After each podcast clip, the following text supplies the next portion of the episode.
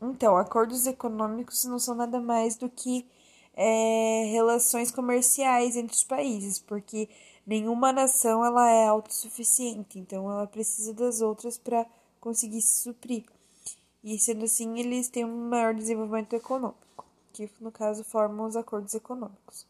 É, alguns acordos que o Brasil faz, faz parte é o Brasil-Uruguai AC02, o Brasil-Argentina AC14, Mercosul AC18, Mercosul-Chile, Mercosul-Bolívia, Mercosul-México e automotivo Mercosul.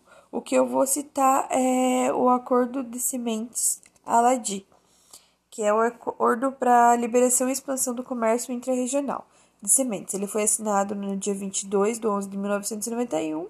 É, foi pela Argentina, Bolívia, Brasil, Colômbia, Chile, Paraguai, Peru e Uruguai. E posteriormente, mediante protocolos de adesão pelo Equador também, Cuba e a Venezuela.